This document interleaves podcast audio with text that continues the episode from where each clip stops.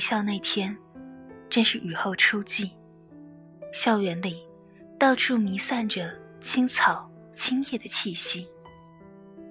这是一种令人迷乱、令人冲动，又令人伤感的气息。雪松在花坛肃立，针叶尖尖，垂滴着晶亮的水珠，像受了委屈止不住泪的少年。白玉兰花从油绿油绿的阔叶间挤出头来，面如满月，明眸皓齿。围墙边铺泻而下的迎春藤，似凌乱的秀发。经历了雨中的煎熬挣扎，惊魂甫定，气若游丝。两三只粉蝶绕过操场脚上的凤尾竹，一路追逐，离离合合，飞向那宽阔的操场。那里有素白的蒲公英花。淡紫的云英花，金黄的芥菜花，那一切数不尽的小花小草，都在雨后的阳光里静默着，等待着，滋长着，迷惘着。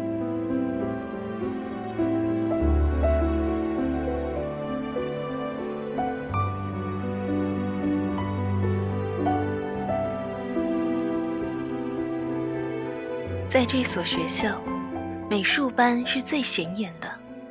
不但每月文化长廊的画展，每期精致的校刊，都是他们的杰作，而且还有着装讲究、才情丰富的帅哥美女，成为这学校的亮丽名片。张悦就是这样的一位帅哥，他身材伟岸，一袭深灰的中长呢风衣。白色牛仔裤，跟人讲话时，他粗眉的梢端弯弯的、痒痒的，眼里耀动着山泉一样清亮亮的光。只要张月经过校门，守门的季阿姨总会大喊：“张月，张月，吴敏是哪班的？告诉他有他的信。”凭空一个吴敏，张月怎么知道？稳重的张月。季阿姨怎么知道？只要张月进了画室，叽叽喳喳的小姐们唰的安静了，一个个收藏原型，装起了熟女。在画室最挑剔的王老师，将装裱艺术只交给他喜爱的学生。张月，自然是其中之一。我软磨硬泡，也终于天列其中。国画装裱时，刷浆是最重要的过程。浆是用明矾水与浆糊一起和匀而成。和浆这活儿，自然是男生抢着干。张月把袖子挽得老高，结实的手臂冻得通红。我把暖壶提过来，往盆里倒了一点开水，借着水温试探，我就和他一起捏碎成块的浆糊。我有意慢慢接近他的手，故意和他产生小小摩擦。突然，我捏住了他的手指，心扑扑直跳，拿眼定定看着张月，他却毫不在意地抽出手来，冷冷地说一句：“你真不会做事。”我想想有点生气，再看他专注的神情，心里暗怪他木。于是。在他手臂上拧了一下，这下可撞了马蜂窝，他也向我发起了反击，狠狠掐着我的手臂。我用力一挣扎，不料哐当一声，将盆打翻，浆糊漫地流开。恰在这时，老师来了，张月气愤愤地站起来说：“老师，是李芳先掐我，是他打翻浆糊的。要知道。”王老师是最爱唠叨的人。那一下午我是怎样熬过来的就不需多说了。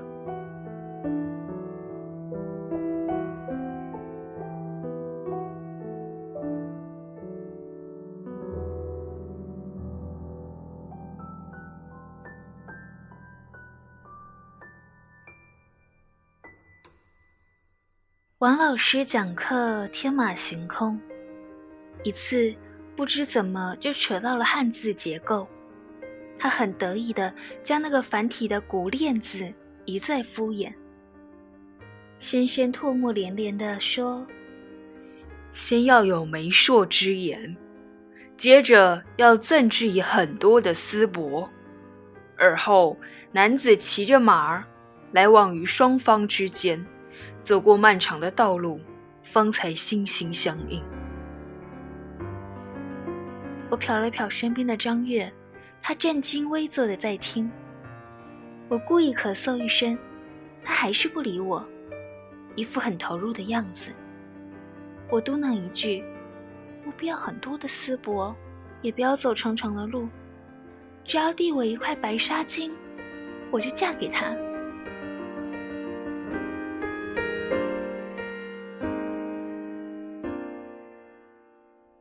老师讲完要领，接下来就开始临摹。张月基础好，我看他早早将线描成，那线条流畅飘逸，浓淡、干湿、粗细，处理的十分到位。侍女早已眉目含情，跃然纸上了，剩下来就是着色了。我趁机起身去打水，我说要不要顺便来点水？他说那快点。我提着两个小水桶跑到厕所里，拧开水龙头，哗哗接水。可是，一抬头，发现一个背影站着，两腿间也哗哗流水。我心里一惊，那是个男孩。男孩一转身，看到我，顿时脸红成关公，夺门而逃。随着门板一声撞击的巨响，厕所里又传出“哎呀”一声惨叫。还有一个男生蹲在那里解手呢。我一转身正对着他，厕所的挡板左右有，前面无，从前面看去一览无余。男生慌忙并拢双腿，一个劲儿往灯位的角落里退，头惊恐地缩在两间里，恨不得变成一只小小的蚊子钻进墙缝里去。原来，每层楼的楼梯转角虽然都有厕所。但是仅有一间，单层男，双层女。我当时只是想着快打水来，竟把这些给忘了。天哪！我一向高傲的女神，竟然闯进了男厕所。我回过神来，小水桶早已满了。我慌忙提起，一溜泼泼洒洒的扑进了教室。走到张月身边时。我顺手将桶溜在他脚边，他看了一眼，说：“水这么少，怎么用？”完全是一副嗔怪的口气。我气不打一处来说：“爱用不用。”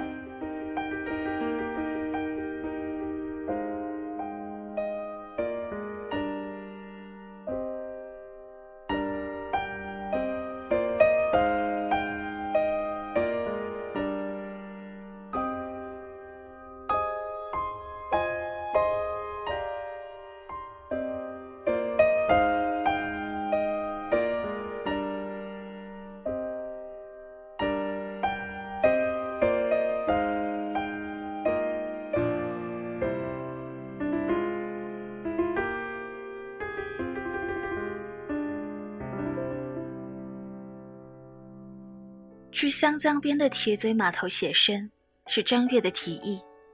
老师一点头，我们便三呼万岁，上路了。一路歌声，一路欢笑。张月不知从哪里弄来了一辆自行车，他背着画夹，穿着淡色的衬衫，一条湖蓝色的西裤，挺着胸，头发在风中张扬着。他一阵风似的与我擦肩而过。突然，哐啷啷，他把车上的胶桶、笔捆、调色盘什么的都摔到地上了。我赶紧上前帮他拾起来。他说谢谢，我顺口接一句：“要谢就用单车载载我，我也好帮你提东西。”他很爽快的答应了。这一天，春光明媚。河堤上桃花正艳，小鸟鸣响其间。堤内一大片油菜花，在阳光下闪着耀眼的金黄。江面渔舟上传来清越的歌声，一只水鸟在江上悠然飘飞。我把一双脚很韵律的踢踢摆摆，白底蓝花格的裙子在风里飘成迷人的云彩。我就是云彩上的仙女，幸福的要死。眯了眼。我把头轻轻地倚在他宽厚的背上，感受着他温馨的气息。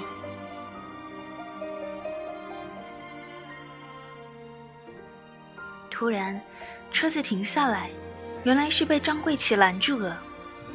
桂琪是同班同学，也是我们隔壁寝室的市花。每到傍晚，到女生楼下找人的男生，多半是奔她而来的。桂琪，桂琪。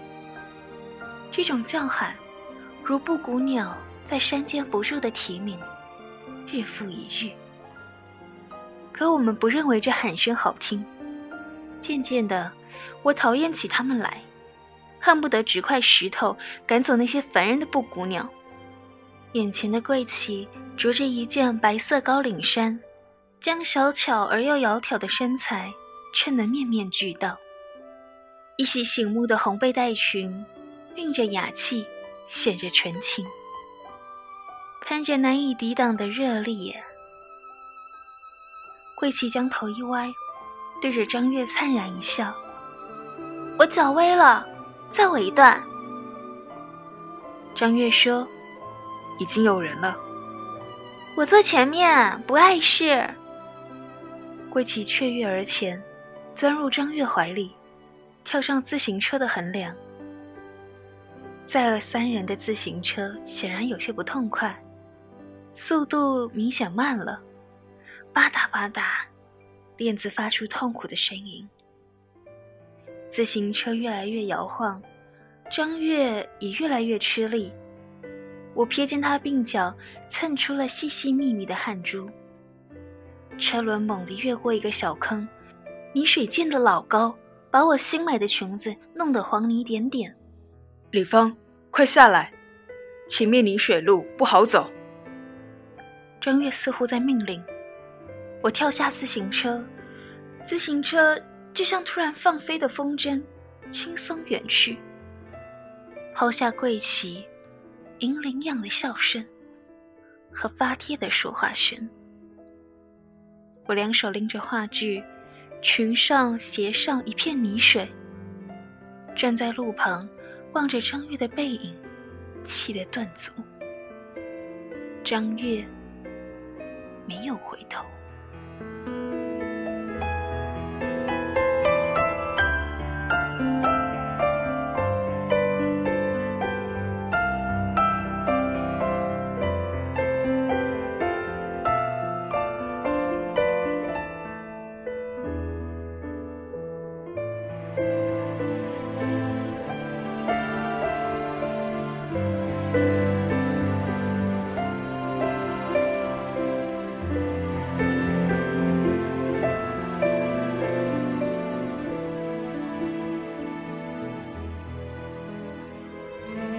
清考前的作文讲评终于让我大出风头。那次作文标题是《同学的风采》，我集中笔墨，调动感情，运用各种技巧，将心中的张月刻画了出来。文中的他英俊正直、冷静刚毅、睿智。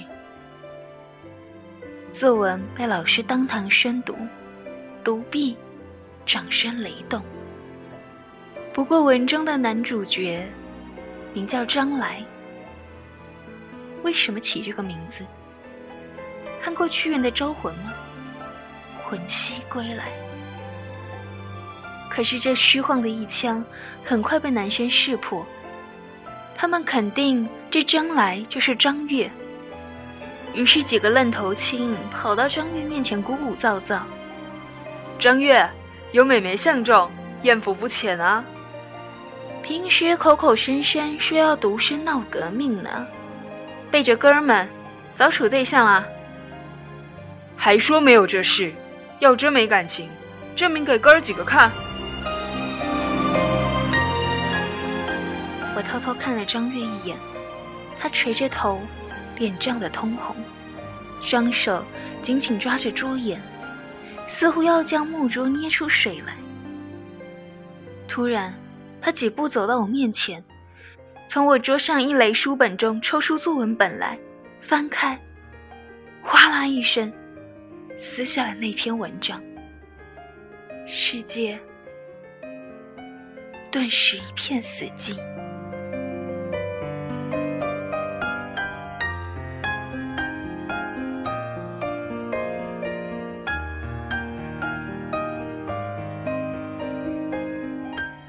我只觉得血涌满了脑袋，眼前一片星光闪烁。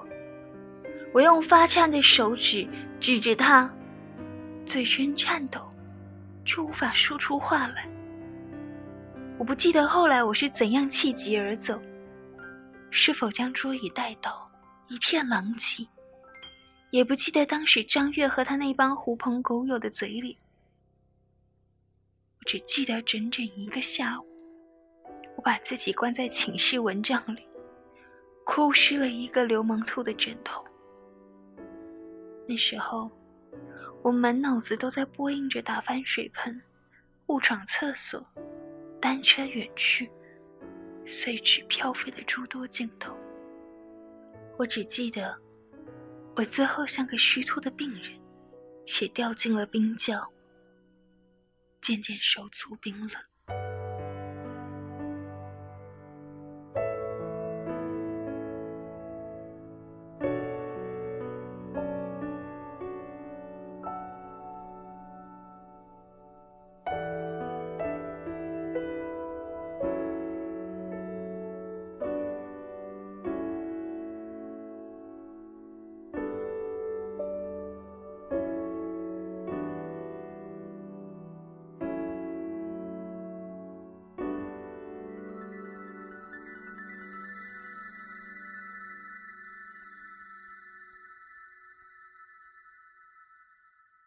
要毕业，由于忙，日子过得平静而飞快。这个雨后的上午，分手的时刻到了。汽车都停在操场上，司机不停摁着喇叭。有一辆即将出发，车上的同学伸出手来，被车下的手紧紧握住。人们先是悄然低语，鱼鱼絮絮。见至于激动慷慨，最后变成放声哭泣。我坐在这车最后排的窗边，眼睛不停的在人群中寻觅，寻那健壮、心长的身躯，那一头浓密微卷的黑发，那安静而又刚毅的脸，终于出现了，张宇。我激动的喊出来。他从远处林荫道上走来，头依旧昂着，目不斜视，迈着很弹性的步伐。他走进我们的汽车，阳光从我身上一扫而过，然后帮其他同学递递行李，握握手，有完没完的说着话。看着这一切，我不禁陷入了绝望。满圈的熙熙攘攘，似乎离我越来越远。人们在挥手告别，狂舞的手渐渐模糊，哭喊声渐渐消失。我仿佛只听见自己的哽咽声。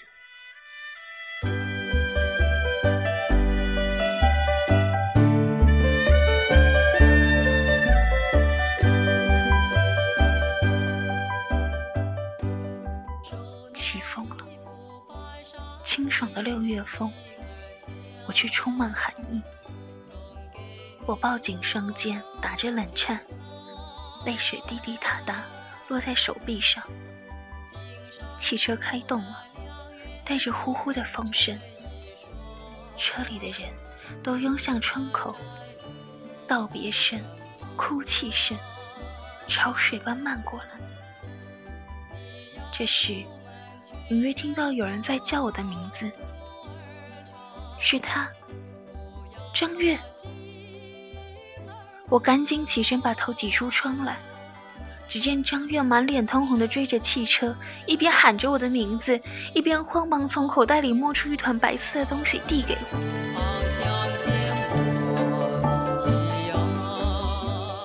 我伸长手臂拼命去接，即将接住的那一刹那间，那团白色飞到了风里，迅速展开。那是一方白丝巾，洁白的丝巾。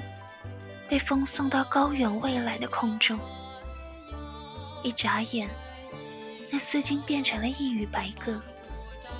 它悠然展开双翅，自由地翱翔起来。送你一幅白纱巾。